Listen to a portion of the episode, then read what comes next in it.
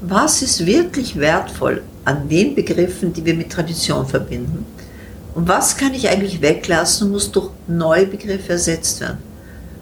Dann ist man am richtigen Weg, weil kein Mensch will eigentlich nur in einem Museum wohnen. Man geht in ein Museum, man schaut sich das an, man sagt nur sehr interessant, aber man geht wieder raus.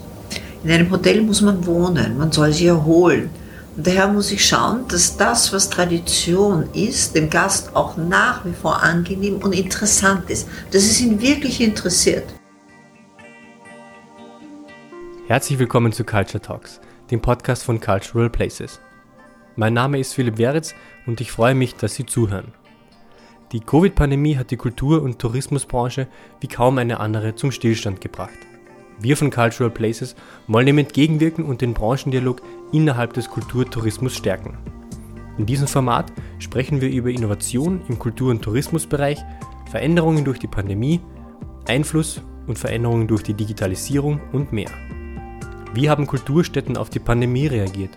Welche Ressourcen brauchen Organisationen für die Digitalisierung und welche Herausforderungen stellen sich ihnen? Diese Fragen diskutieren wir in den folgenden Minuten mit einem Gast. Ich wünsche viel Vergnügen mit der aktuellen Episode und wir freuen uns, wenn Sie den Podcast weiterempfehlen und abonnieren. Ich sitze heute hier mit Elisabeth Gürtler. Herzlich willkommen.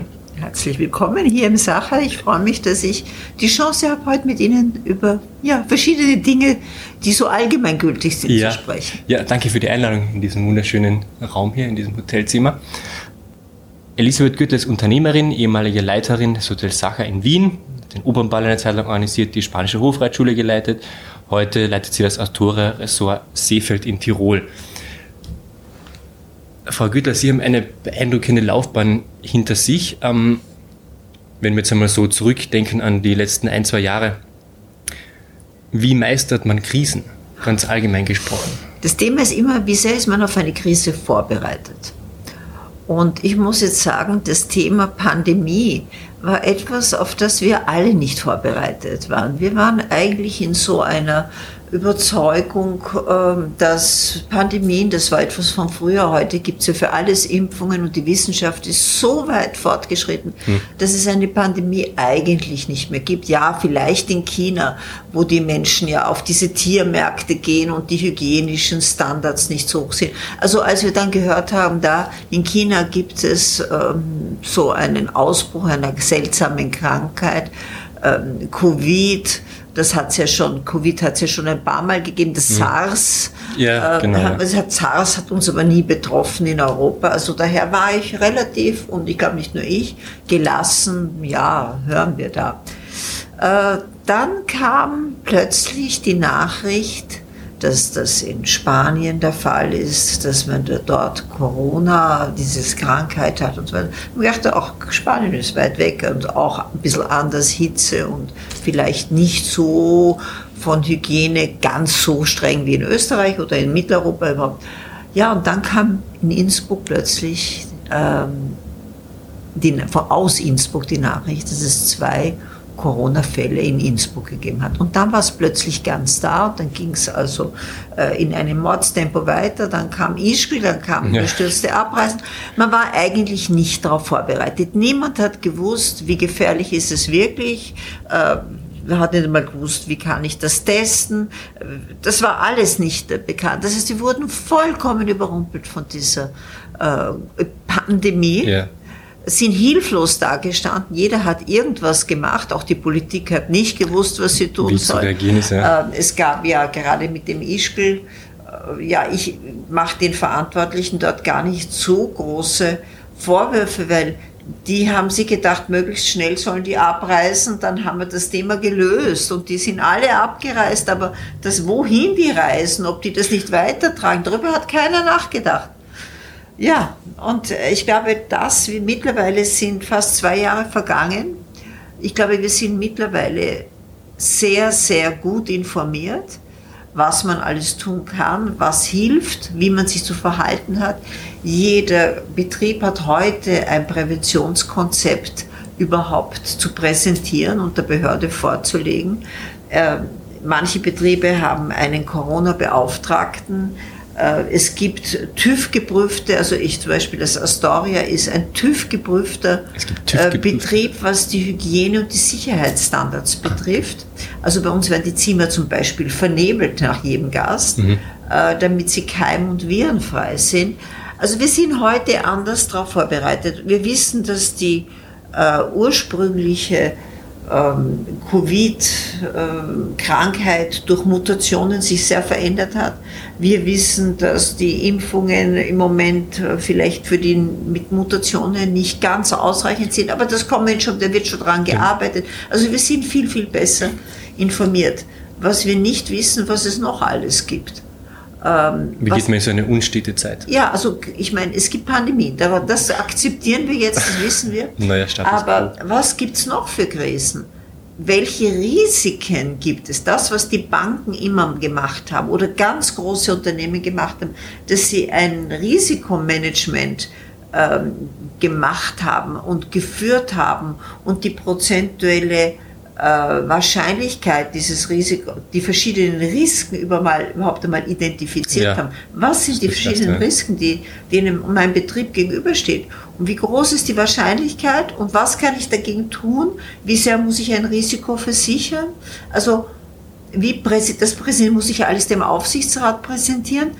Dieses Bewusstsein hat es ja früher nicht gegeben, aber ich glaube, dass ein verantwortungsvoller Unternehmer heute auch wenn es nur ein, vielleicht ein Mittelbetrieb ist, äh, schon diese Risiken einfach mal identifizieren sollte und auch die Wahrscheinlichkeit, wie groß ist es, dass ich dieses Risiko, dass mich das trifft, kann ich das versichern? Wie bereite ich mich auf die diversen Risiken vor? Cybernet, äh, Kriminalität, das sind ja neue Risiken. Ja. Und unabhängig jetzt von dieser Gesundheitskrise, ja. was sind gute Grundsätze, die man in, in einer jeden Krise braucht? Vorbereitet sein. Das ist einmal das Allerwichtigste. Was noch? Ähm, ja, eventuell versichert sein, das mhm. ist, gehört zur Vorbereitung dazu. Und was dann der Fall ist, dass man mal Ruhe bewahrt. Das ist einmal ganz wichtig. Diese Panik, die bei Corona sich da entwickelt hat, oh ja. war ganz, ganz schlecht. Ich glaube, Ruhe bewahren äh, Informationen so viel wie möglich, wenn eine, eine neues äh, Krise drauftritt, Informationen in Ruhe einsammeln, die evaluieren, abschätzen, nicht nur einfach der Panik folgen und sich da leiten lassen von irgendwelchen Strömungen, die da hm. mehr beworben werden oder weniger beworben werden, sondern den klaren Kopf behalten. Das ist auch nicht leicht, weil wir leben heute in so einem Zeitalter von Informationsflut. Wie, wie identifiziert man die, die relevanten Informationen? Ja, erstmal muss ich viele Informationen bekommen, um zu wissen, welches die für mich relevanten sind. Das heißt, heute ist es ja nicht schwer, über das Internet äh, zu sehen, was. Ja, alles. Was, es ist eh eine Informationsflut. Die zu sichten und zu sagen, Weizen vom Spreu zu trennen, was betrifft mich wirklich, was muss ich ernst nehmen, weil sonst gehe ich ja unter in, Absolut. im Informationsdschungel. Ja. Ich glaube, das ist eine wichtige Kunst und dazu gehört eben das Thema, sich nicht paniken. Das Nicht-Paniken ist sehr, sehr wichtig, der klare Kopf äh, und vielleicht auch der Austausch mit äh, Fachleuten, der ist, glaube ich, schon etwas ganz Wichtiges ich versuche immer, so wie jeder bisher immer gesagt hat, man muss ab einem bestimmten Alter gute Freunde haben, die Ärzte sind. So sollte man heute auch wirklich zu allen Bereichen Verbindungen haben. Egal, ob es offizielle Ständen, äh, Stellen des Landes sind, ja. äh, auch der Polizei sind. Also man muss gut ein Verbindungsnetz haben, um auch in einer Krise äh, zusätzliche Informationen zu bekommen. Wie hat das, wie hat das Astoria-Ressort auf die Pandemie reagiert? Ähm, ja, wir waren natürlich sehr, sehr nahe zu Ischgl. Ja. Trotzdem waren wir auf der anderen Seite des Inns. Und das habe ich immer gesagt. Es gibt von in Tirol zwei Seiten. Das eine ist südlich des Inns, das sind die Täler, das sind die tollen Skigebiete, wo ich auf die Berge hinaufahre, wo ich Skifahren kann und so weiter. Und dann gibt es nördlich des Inns, das ist die Fläche der Hochplateaus, das Miminger Plateau, das Seefelder Plateau, das Plateau vom Aachensee. Dort ist immer eines gewesen, es hat Platz gegeben. Dort waren die Menschen nie so aufeinander gedrängt. Daher habe ich nie das Thema gehabt, dass es eben in Ischgl gegeben hat oder in den Tiroler Tälern gegeben hat, dass man aufeinander gesessen ist. Wir haben Platz, sehr, sehr viel Platz. Daher ist auch das Risiko, dass Menschen sich anstecken, geringer gewesen. Und auch die Koinzidenz war einfach in Seefeld eine viel, viel geringere. Äh, wir haben geschaut im Astoria, dass wir ganz, ganz rasch einen Sicherheitsfachmann ausbilden lassen, eben vom TÜV. Mhm. Wir waren zusammen mit dem Schwarz im Miming, waren wir die ersten beiden TÜV-geprüften Betriebe für ein Hygiene- und äh, Sicherheitskonzept. Und das gibt einem erstens mal selber ein gutes Gefühl, aber ist auch rein, was das Marketing betrifft, für die Gäste äh, wichtig. Das, Denn eins aus, ja. muss man wissen, die Gäste haben auch wenig Informationen meistens gehabt. Die haben Angst gehabt und die haben ein Sicherheitsbedürfnis gehabt. Und eins wollten die sicher sein. Und daher war es ganz wichtig, dass man als Hotelier transparent ist, dass man dem Gast maximale Transparenz gibt und damit aber auch Sicherheit. Jetzt, wo sich die Branche wieder ein bisschen erholt, was war denn abgesehen von den ausbleibenden Gästen eine große Herausforderung? Äh, natürlich ist es die finanzielle Situation gewesen, weil niemand hat sofort gewusst, welche finanziellen Unterstützungen es gibt. Wir haben einmal nur gewusst, wir müssen schließen. Das, war mal, das hat, ja. hat man uns mitgeteilt. Ähm, dann gab es das Thema, äh, das Pandemiegesetz ist ja ganz kurzfristig verändert worden, ähm, sodass ähm, es nicht mehr gegriffen hat da wusste man nicht, kann man das eigentlich beeinspruchen? Wie war das gesetzmäßig richtig? Waren die Grundlagen dafür überhaupt da? Äh, dann gab es eine Verordnung des Landeshauptmannes, die dieses Pandemiegesetz eigentlich wieder ad absurdum geführt hat. Ja. Äh, dann gab es, wie kann ich da zu einer finanziellen Entschädigung kommen? Dann gab es ja ständig neue Verordnungen des Bundes. Dann gab es plötzlich ähm, eine äh, Kurzarbeitsmöglichkeit, wo man einreichen konnte. Aber es war alles noch nicht ausgearbeitet. Also man war ständig äh, bestrebt, Informationen einzuholen, noch einmal Informationen einzuholen.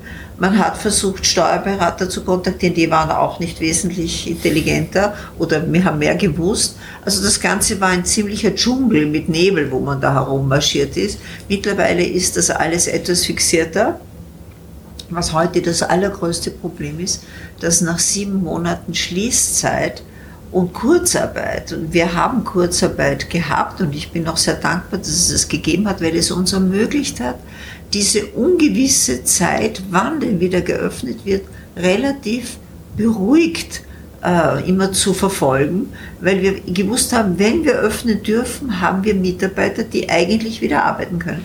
Wenn jemand alle freigesetzt hat und gekündigt hat und ihn als Arbeitslose ins, zum AMS geschickt hat, dann hat er ja eigentlich, wenn ich weiß, ich darf vielleicht in drei Wochen öffnen, muss ich ja sofort Personal akquirieren und muss sie sofort schulen. Ja. Aber dann war es dann plötzlich eine Woche vor, hat man gefallen, nein, nein, man könnte auch nicht öffnen. Was mache ich dann mit den vielen Mitarbeitern, die ich gerade akquiriert habe? Setze ich sie wieder frei? Also das war schon nicht so alles so einfach. Also ich war froh, dass es Kurzarbeit gegeben hat.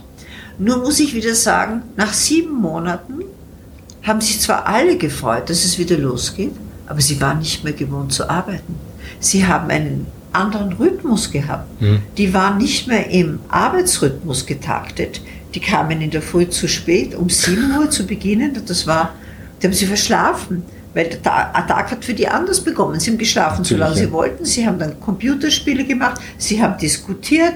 Sie, waren, sie haben einen eigenen Tagesablauf sich kreiert.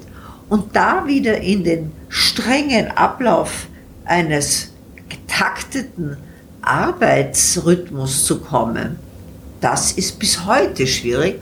Und vor allem waren die dann nach kurzer Zeit, nach dem ersten euphorischen Beginn, dass es wieder losgeht, haben sie Burnout gehabt. Sie waren völlig überlastet. Sie haben mit diesem, und da muss man noch eines sagen, die Gäste, die wieder kommen konnten, die haben ein Bedürfnis nach Urlaub gehabt.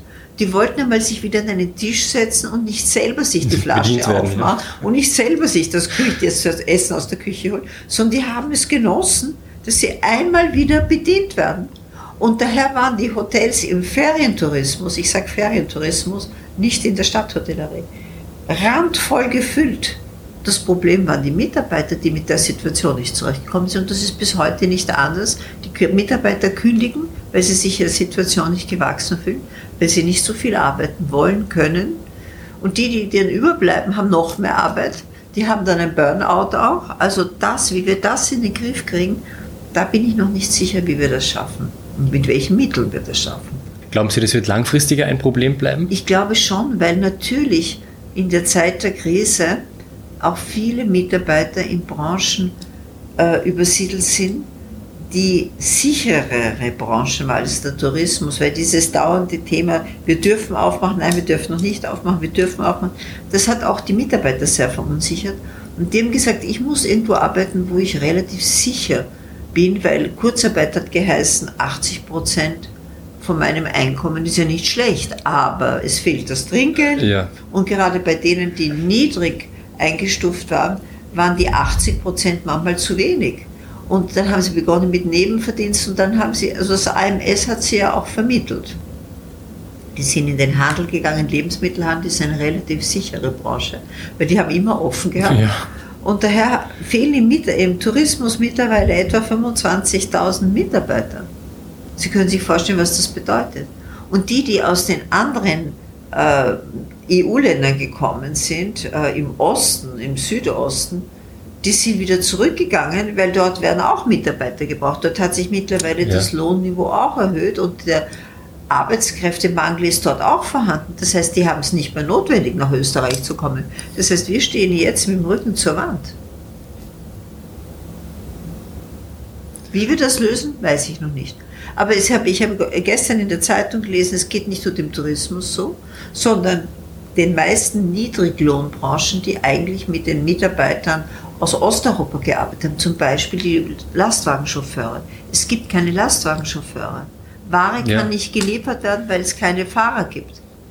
Haben Sie irgendwelche Lehren oder Schlüsse aus den letzten ein, zwei Jahren gezogen? Auch ja, also das Thema Mitarbeiter ist ein wichtiges Thema das heute mir wesentlich wichtiger ist, als es vorher war. Ähm, ich versuche hier individuelle Wege zu gehen. Ich glaube, nur mehr Lohn ist nicht das Thema, sondern es geht hier um Wertschätzung, es geht hier um äh, sicheren Arbeitsplatz, es geht hier um zusätzliche Möglichkeiten, sich zu verwirklichen. Also, dass die Mitarbeiter Sportmöglichkeiten anbekommen. Also, wir geben ihnen Tickets aus, dass sie in, das Hallenbad gehen können, auch in das öffentliche mhm. Hallenbad, dass sie Fitnesscenter besuchen können. Die, all diese Dinge, dass sie für sich selber etwas tun können. Und ich denke über die Möglichkeit nach, vielleicht ganze Familien zu mir zu holen, dass sie nicht alleine äh, sind. Weil das ist natürlich von Osteuropa schon, wenn nur einer kommt, die Familie bleibt dort. Also ganze Familien, wo vielleicht äh, Frauen Teilzeit beschäftigt sind, über das muss man nachdenken, weil wir werden das anders, von selbst löst sich das nicht. Das Zweite ist, dass ich mich eben versuche, auf mögliche Risiken besser vorzubereiten, die zu evaluieren, zu bewerten, äh, zu sagen, was kann ich dagegen tun. Und äh, das, was man auch haben muss, man muss also ein Notgroschen bei der Hand haben, dass man auch Krisen, wo man noch nicht weiß, wie die finanziell abgefedert werden, ohne ein größeres Problem überwinden kann. Mhm. Ja. Wir haben in der Pandemie, letzte Frage dazu, ähm, ja auch eine erhöhte Nachfrage nach digitalen Gütern und digitalen Lösungen bemerkt. Wie glauben Sie denn, dass die Digitalisierung den Kultur- und den Tourismusbetrieb langfristig beeinflussen wird? Also die Digitalisierung war gerade in der Pandemie sehr wichtig. Wir haben trotzdem Meetings abgehalten, risikofrei. Wir sind trotzdem informiert worden. Und das wird auch, glaube ich, nicht mehr weggehen. Ich selbst bin nicht aus der digitalen Gesellschaft gewesen, aber ich habe in der Pandemie auch gelernt zu zoomen, zu mhm. alle diese so Sachen, äh, Go-to-Meeting. Ja. Das war, hat zum Tag dazugehört. Man hat sich mehr Fertigkeit erworben, mit diesen Dingen umzugehen. Ich glaube, das wird auch so bleiben. Allerdings glaube ich schon, dass es im, gerade im Tourismus um die individuelle Note geht dass es von Seiten der Gäste einen Bedarf gibt, nicht nur eine hervorragende digitale Welt hier vorzufinden, wo er bereits aus dem Auto einchecken kann und seinen Schlüssel bereits auf sein Handy bekommt und dann allein auf das Zimmer geht und vielleicht auch einen virtuellen Weg am Handy mhm. angezeigt bekommt, sondern es geht schon, dass mit zwischenmenschliche Kontakte gesucht werden und gerade, da gibt, glaube ich, gibt es eben unterschiedliche Ansätze. Wenn ich im Billigsegment bin, wo es eigentlich nur um einen billigen Preis geht, wo ich vielleicht auch im Geschäftstourismus nur übernachte und gar nicht interessiert bin, dass ich mit jemandem da rede. Ich möchte ein gutes Bett haben, ich möchte in der Früh meinen Kaffee haben. Ja. Da wird die Digitalisierung sicher hervorragend sein und auch genutzt werden. Im Luxussegment und vor allem dort, wo ich Urlaub mache, möchte ich die persönliche Ansprache, den persönlichen Kontakt. Ich möchte, dass auf meine Bedürfnisse eingegangen wird. Ich möchte besondere Empfehlungen bekommen. Ich möchte, wenn ich ein Problem habe, jemanden haben, der mir mein Problem löst. Also da werde ich mit der Digitalisierung nicht sehr weit kommen. Hm. Ich glaube, es muss beides nebeneinander existieren. Und es wird dem Hotelier überlassen bleiben, wie sehr er den teureren Weg, nämlich noch analog mit dem Gast, ähm, ist auch schwieriger zu kontrollieren. Einschlägt. Ja. Und der wird sicher der sein, der sehr, sehr geschätzt ist. Ich bin der Meinung, dass ich sehe das in Tirol, dass unsere Gäste dort keine Digitalisierung wollen. Sie brauchen ein gutes Internet und gutes mhm. WLAN, damit sie rasch in, in, das Internet hineinkommen. Aber im Hotel selber äh, wollen sie wieder eine digitale Gästemappe haben, äh, wo sie überall alle Informationen bekommen. Sie wollen, dass ihnen jemand eine Hausführung gibt und ihnen alles genau erklärt.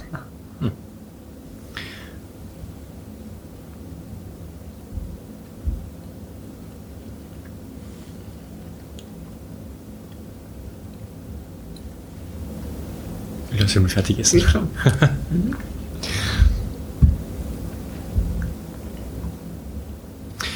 Sie haben ja gerade das Hotel in Tirol erwähnt. Wie ist denn der Vergleich zu Wien, zum Hotel Sacher? Welches Publikum, welche unterschiedlichen Anforderungen? Wir haben zum Teil dieselben Gäste. Wenn Gäste kommen nach Wien, weil sie hier in die Oper gehen wollen, weil sie Museen sehen wollen. Sie kommen nach Wien, weil sie vielleicht hier an einem Meeting teilnehmen, geschäftlich. Da brauchen sie einen guten Concierge, der ihnen das, was sie hier in Wien benötigen, ein Taxi, die Theaterkarten, äh, vielleicht ein Abendrestaurant, äh, wo sie nach einem Meeting noch essen gehen können, das alles organisiert. Aber sie bleiben auch nicht so lang. Im Ferientourismus in Seefeld, im Astoria, kommen die Leute an und wollen sich erholen. Sie wollen vom Stress runterkommen. Sie wollen Ruhe haben. Ich meine, da gibt es verschiedene Hotels. Es gibt Events, Hotels, wo die Hölle am Abend ja. los ist, wo richtig, Erlebnis. da geht was zu. Also das Hotel, das ich habe, führe und auch meine Philosophie dafür ist, dass man ankommen soll, herunterkommen soll, sich entspannen soll, mit allen Sinnen genießen soll. Dazu muss man schon beim Eintreten dem Gast das Gefühl vermitteln, er ist jetzt in einer anderen Welt, wo Ruhe herrscht. Das beginnt damit, dass es schön sein soll. Also der Blick muss, es muss ein ruhiges, ein ruhiges Ambiente mhm. sein. Ich habe Schafe, die in meiner Halle stehen, in der Lobby. Das Gefühl einer Herde, die grast, vermittelt sofort das Gefühl von Ruhe, Beschaulichkeit. Ich habe vor dem Hotel Hirsche stehen, aus Schwemmholz, eine äh, Krippe, Futterkrippe mhm. mit Heu. Das Ganze zeigt, hier ist Ruhe, hier ist nicht Tempo, äh, Hektik angesagt. Es ist diese Tiroler Bauernmusik bis zum frühen Nachmittag, die auch ein bisschen Beschaulichkeit, nicht laut, aber im unterschwellig vermittelt. Es ist ein Geruch da, der Entspannung, das, man nimmt ja auch unbewusst Dinge wahr. Natürlich. Natürlich, das Essen muss gut sein, das ist äh, ganz bewusst. Aber dann gibt es ja auch so etwas wie, ich muss ein gutes Körpergefühl haben, weil meistens haben die Leute Verspannungen durch ihre Hektik, durchs Autofahren, durch das Sitzen vor dem Computer. Sie brauchen ein gutes Körpergefühl. Das heißt, ich biete ihnen viele Freizeitprogramme an, Outdoor-Programme mit verbunden mit frischer Luft, hm. wo sie laufen, wandern, E-Biken. Weil wenn sie sich in ihrer Haut wohlfühlen, sind sie ganz anders da. Mhm. Dann können sie auch genießen. Und was dann auch ganz wichtig ist, das wird, darüber wird in der Stadt nicht nachgedacht. Ich versuche Menschen zusammenzubringen, dass sie ein gutes soziales Gefühl haben. Weil dieses Gefühl, dass man mit jemandem nach einem Tag, wo ich vielleicht gewandert bin, auf einen Berg gestiegen bin oder ein E-Bike gemacht habe, darüber spreche mit jemandem, der das auch gehabt hat. Oder ich habe Hundebesitzer, die auf einer Hundewiese sich treffen. Ich habe eine ja. eigene Hundewiese. Da treffen sich die Leute am Bankerl und sprechen über die Hunde. und an der Bar geht das Gespräch weiter. Hm. Das heißt, dieses soziale Wohlgefühl, dass ich mich in einer Runde von Gleichgesinnten befinde, schafft mir Entspannung. Und wenn er dann nach Hause fährt und alle diese äh, Dinge gespürt hat, dann würde er sagen, ich habe mich gut erholt. Und das verlangt in der Stadt niemand. Das Gefühl, das stimmt, gut erholt ja. zu sein, ist hier nicht notwendig. Der möchte sagen, ich habe eine super Opernaufführung gesehen, ich habe tolle Museen gelegt oder mein Business-Meeting war hervorragend. Und jetzt war alles war auch noch im super Tempo, ich habe keine Zeit verloren. Und genau das ist der Unterschied. Dafür muss man seine Gäste aber sehr gut kennen. Man muss sie kennen und man muss Zeit dort verbringen. Und man muss es auch lieben, sich mit ihnen zu unterhalten, weil sonst weiß ich nicht, was sie wollen. Mögen Sie Menschen? Ich mag Menschen, ich bin interessiert an Menschen. Hm. Es ist nicht so, dass ich sie alle liebe, aber ich bin interessiert an den ja. verschiedenen Typen, an der Typologie. Und manche von denen weiß ich, da wird es nie eine Nähe geben, weil wenn einer mir erklärt, das muss alles cool sein und super geil sein am Abend, das muss, dann weiß ich, das ist nicht meine Welt. Ich werde nie für ihn okay. das Hotel bieten können, auch nicht das, was ihm den idealen Urlaub verschafft. Aber Leute, ich glaube, ich erkenne sie schon, wenn sie hereinkommen. Ähm, den sage ich, bitte wissen Sie was, jetzt setzen Sie sich nieder, trinken Sie ein gutes Glas Tiroler Bergwasser mit Kräutern und schnaufen Sie mal durch. und dann sprechen wir über Ihr Check-in ja. und dann bringen wir Sie aufs Zimmer aber wenn Sie wollen, können wir auch vorher eine Haustür machen. Aber was Ihnen lieber ist, weil Sie müssen sich entspannen. Und das Wort entspannen kommt ununterbrochen. Mhm. Ich glaube, die Menschenkenntnis ist, ist eine unterschätzte Ganz wichtig, Qualität. das hat mit Digitalisierung nichts zu tun, außer Absolut. dass ich mit der Digitalisierung natürlich gewisse Helferchen habe. Ich kann Gäste und das Wissen, was ich über den Gast erworben habe, mal einspeichern. Mhm. Und da ist dann beim nächsten Mal, und er wird sehr erstaunt sein, wenn ich das alles schon von ihm wieder weiß oder noch immer weiß, ja. dass ich da Hilfe gehabt habe, weiß ich nicht. Ich kann aber auch viele, viele Dinge, durch die Digitalisierung im Hintergrund weiß ich es. Also ich weiß zum Beispiel ganz genau, ähm, was interessiert ihn. Äh, ich weiß aus dem Internet bereits, wie war der Buchungsprozess, wo ist er eingestiegen, mhm. wo ist er ausgestiegen. Das kann ich alles feststellen. Das heißt, ich weiß schon sehr, sehr viel für, über meinen Gast, bevor er überhaupt da ist.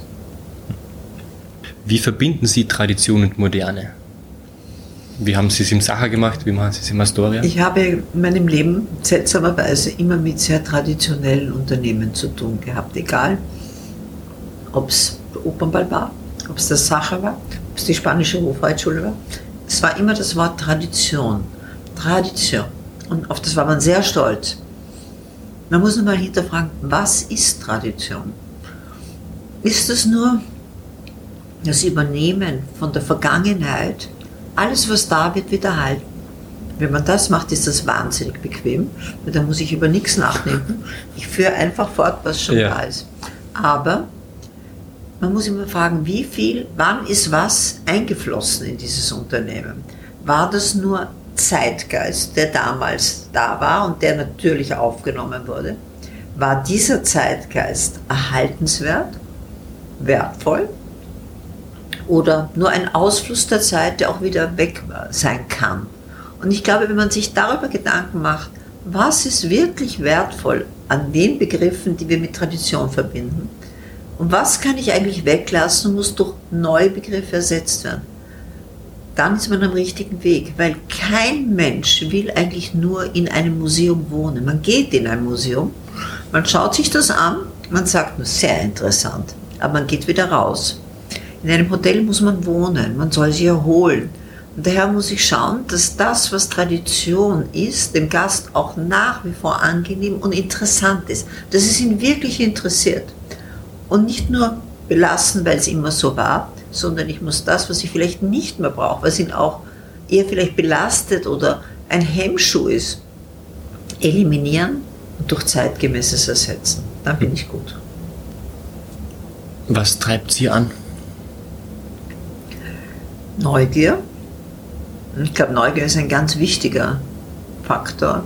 Man muss neugierig sein und man muss sich Ziele setzen. Und wenn man Ziele sich setzt, dann will man die Ziele auch erreichen. Dann wird man ähm, ehrgeizig. Dann braucht man die gewisse Energie nicht aufzugeben, auch wenn man sie nicht gleich erreicht. Das habe ich beim Reiten gelernt, dass man nicht sofort immer zum Ziel kommt, sondern man vielleicht immer wieder einen Schritt zurückgeht mhm. und noch einmal beginnt. Aber äh, das Gefühl, etwas zu bewirken, weiterzubringen, ist ein wunderbares Gefühl. Und ähm, jetzt würde ich sagen, ich bin 71, da müsste man eigentlich nicht mehr etwas erreichen. Aber ich glaube, wenn man einmal sagt, ich habe keine Ziele mehr, dann ist man wirklich alt, dann lässt auch die Energie nach, mhm. dann wird man langweilig. Und das möchte ich, solange es geht, vermeiden. Nein, ich glaube, ich würde sie nicht als langweilig bezeichnen. Gibt es irgendeine Herausforderung, die Sie geprägt hat, wo Sie sich danach gedacht haben, oder irgendein Ziel, das Sie sich gesetzt haben, wo Sie sich gedacht haben, okay, das hat jetzt meinen Zugang geändert? Also geändert hat das nichts. Es wäre ganz schrecklich, wenn ich sage, irgendwas hat sich. Kann ja positiv verändert. Ähm, naja, die Ziele, die man sich setzt, sind natürlich immer neue Ziele, die aufeinander zum Teil aufbauen. Mhm. Und ähm, man vielleicht unterschätzt man manchmal die Schwierigkeiten, die sich einem da entgegenstellen. Und vielleicht äh, unterschätzt man manchmal eigentlich, wie lange es dauern darf und muss, mhm. bis man das erreicht hat. Man wird manchmal sehr ungeduldig, weil man glaubt, das muss viel schneller gehen. Ich glaube aber, dass diese konsequente, ähm, also fast persistierend an einer Sache dranbleiben, mhm. Ein Erfolgsfaktor ist. Wenn man sagt, ich, das werden wir nicht erreichen, das geht nicht, dann gebe ich auf. Aber dieses Dranbleiben ist, glaube ich, etwas Wichtiges. Und das habe ich eigentlich gemerkt und das hat mir mein Leben auch gezeigt. Dinge, die ich nicht schnell erreicht habe, ich habe sie nicht aufgegeben, eben aus der Reiterei geprägt sondern habe weitergemacht und irgendwann kommt man zum Ziel. Vielleicht hat man dann ein ganz anderes Ziel erreicht, das man überhaupt geglaubt hat, aber auch ein wichtiges mhm. Ziel. Ja, der Weg kann sich ja ändern am Weg ja. zum Ziel. Gut, Frau Güttler, vielen Dank für das Gespräch. War mir eine Freude. Danke.